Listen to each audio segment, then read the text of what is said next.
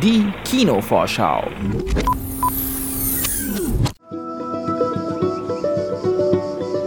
Oh, to see without my eyes. The first time that you kissed me, boundless by the time I cried. Es ist der Sommer 1983 in Norditalien in der Nähe des Gardasees. Es ist heiß und die Sonne durchtränkt das ausladende Haus der Familie Perlman aus den USA. Der 17-jährige Elio verbringt die trägen Tage mit Klavierspielen, Bücherlesen und bändelt mit der jungen Marcia an. Sein Vater, ein Archäologieprofessor, lädt Oliver ein, um ihm bei seinen Forschungsarbeiten zu helfen. Nachdem Elio den 24 Jahre alten Studenten von der Ostküste anfänglich als arrogant empfindet, nähern sich die beiden an, verbringen viel Zeit miteinander und fühlen sich verbunden durch ihre gemeinsame Leidenschaft zu Musik und Literatur sowie ihre jüdische Abstammung. Ja, wir sind Juden, aber auch Amerikaner, Italiener, Franzosen, alles zusammen. Eine atypische Kombination. Abgesehen von meiner Familie bist du wohl der einzige Jude, der jemals hier war.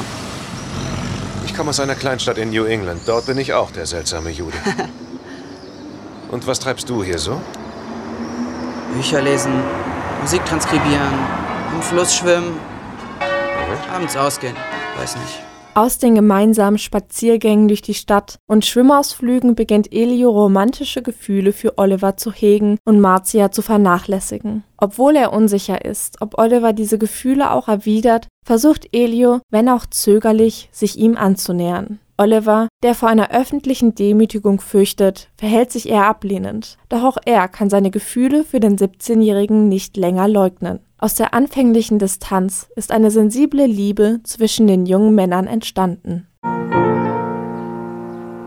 Das klingt irgendwie anders. Hast du es abgewandelt? Ja, ich habe es ein bisschen abgeändert. Wieso?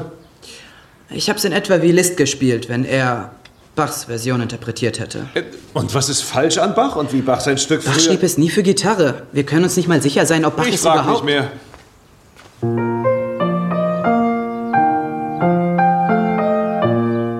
Regisseur Luca Guadagnino will mit dem Film das zelebrieren, was unter der alltäglichen Fassade passiert und hinter den Worten steckt. Die Intention war nicht, einen Film über das Schwulsein zu machen oder sich mit klassischen Coming-of-Age-Klischees zu begnügen. Der Film handelt nicht von zwei jungen Männern, die sich ineinander verlieben, sondern davon, immer ehrlich zu seinen Gefühlen zu stehen, von der Kraft des Verlangens und von der Aufregung, Liebe zu finden. Gibt es auch was, das du nicht weißt?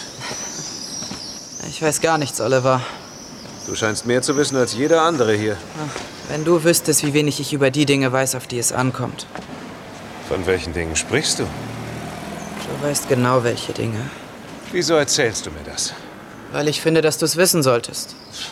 Call Me By Your Name basiert auf dem gleichnamigen Buch von André Assimann, der auch seinen Segen zu dem Drehbuch gab und ist schon hoch gepriesen worden. Bei dem Sundance Film Festival 2017 wurde das Werk in der Kategorie Spielfilme gezeigt und erhielt eine zehnminütige Standing Ovation, die längste, die es bei diesem Festival jemals gab. Es scheint, als würde Hollywood einmal über den Tellerrand blicken und sich seinem zugespitzten Geschlechterbild entledigen. Der Film verspricht auf eine sensible und delikate Weise eine Liebesgeschichte zu erzählen, in der es nicht darum geht, wer sich ineinander verliebt, sondern um die Liebe selbst. I built your walls around me.